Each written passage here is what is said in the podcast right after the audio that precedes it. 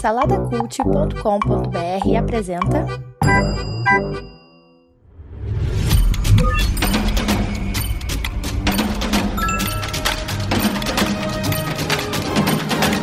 Bicicletas Voadoras.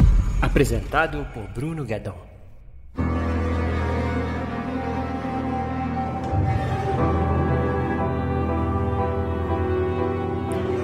A Maldição da Residência Hill.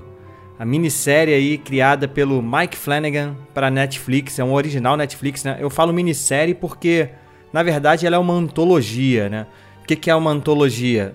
É uma série em que cada temporada, na verdade, ela, ela sempre roda em torno de um tema, né? Um tema comum, mas cada temporada ela é independente uma da outra, né? Então aqui a gente tem a primeira, se é que a gente pode falar assim, a primeira temporada dessa antologia, que na Netflix você vai encontrar ela como uma série separada, chamada Maldição da Residência Rio.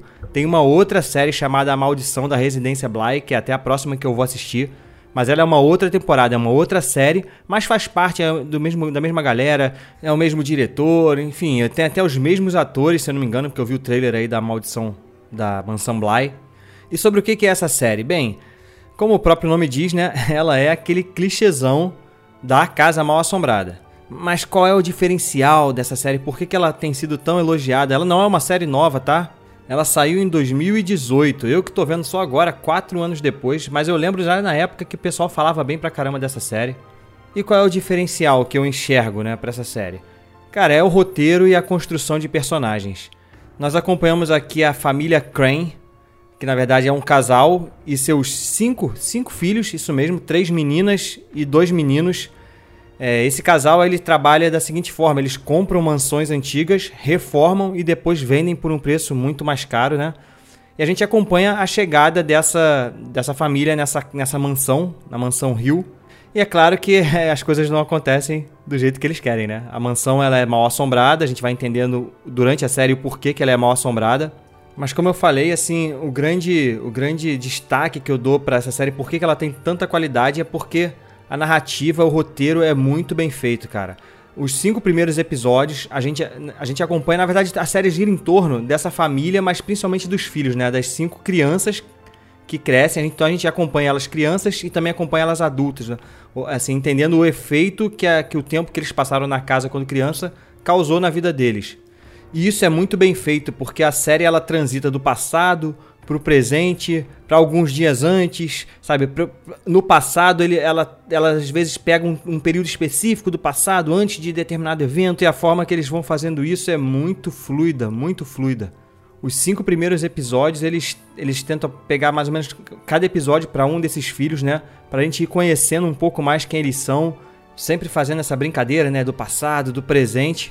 E a gente chega no sexto episódio, cara, que assim, o sexto episódio para mim foi, foi onde, onde assim, eu vi que, cara, isso aqui tá num nível muito acima do, do, do normal. O sexto episódio, na minha opinião, é, cara, é, é assim, é quase perfeito. É uma obra-prima, cara. Primeiro que ele é, que ele é praticamente um, um, um. não, né? São acho que três planos sequências longos, assim. Eu posso estar enganado no número de três.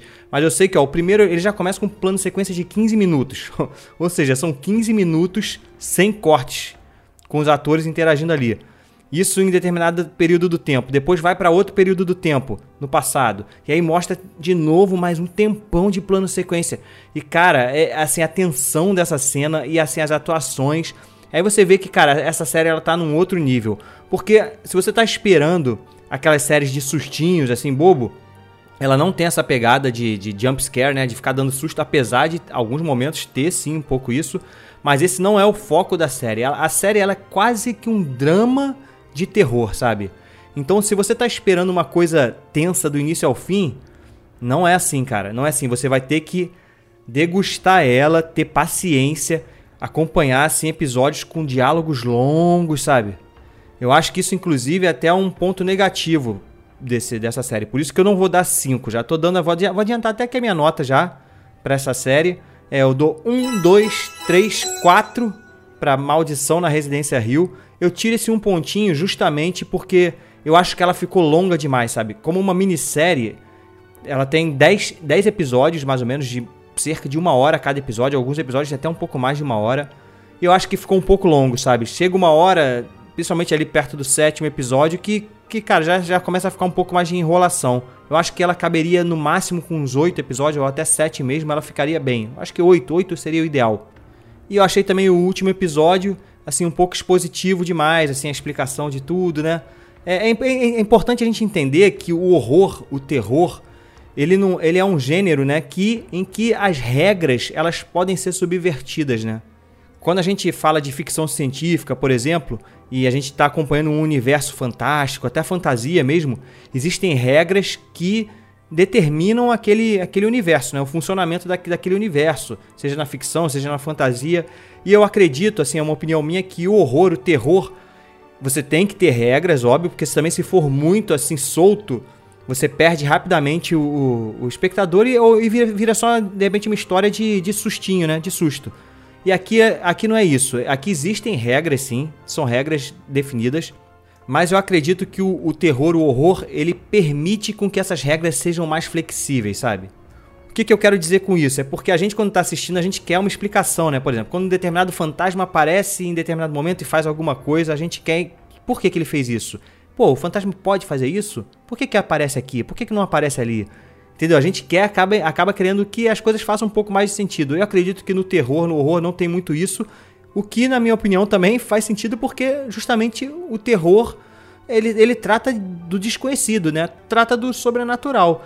Então faz sentido as regras não serem lógicas. Então é aqui tem um pouco disso, sabe? Tem um pouco disso, assim. As regras não são muito claras, assim. Existem regras, mas não são muito claras. Então você já pode esperar um pouco isso, assim, alguns questionamentos. Se você é aquele cara que quer, aquela pessoa que quer tudo certinho, explicadinho, explicadinho, faz tudo sentido, não, não é assim. Você tem que aceitar algumas coisas. E como eu falei, é, é, é quase que um drama de terror. E eu acho que o, o, fechamento da série acaba sendo melodramático demais, eu acho, entendeu? Eu acho que eles levam num tom o tempo todo e no final acabam tentando migrar para um outro tom, um tom um pouco mais para cima, sabe? E eu acho que não combinou muito bem. E, é, e assim também como muitas obras de terror, aqui eles tentam também colocar metáforas, né? Metáforas para as nossas vidas, assim. Então, tem até uma frase assim no final, isso não é spoiler, tá? A série ela tem metáforas para os fantasmas, né? Os fantasmas da série são metáforas para nossa vida, né? Os fantasmas são as nossas fraquezas, os, os fantasmas são os nossos vícios, é, são os nossos desejos. Isso é uma coisa assim corriqueira em filmes de, de horror, de terror. E aqui na série eles deixam bem claro isso, principalmente no final, quando isso é, é falado pra gente, né? Com isso eu não tô dizendo que a série é, é, toda uma metáfora, não, tá? Não tô falando disso, não.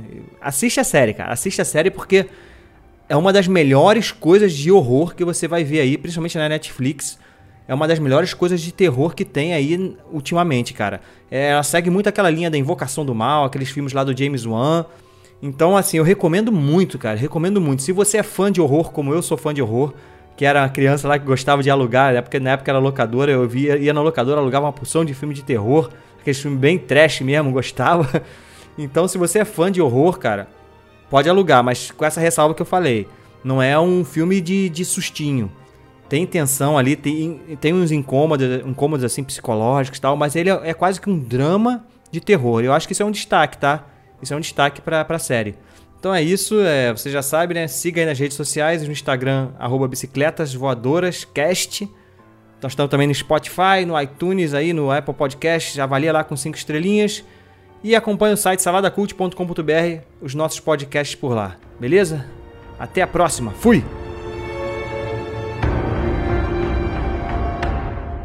Produzido por Imagem Vida Studios, imagemvida.com.br.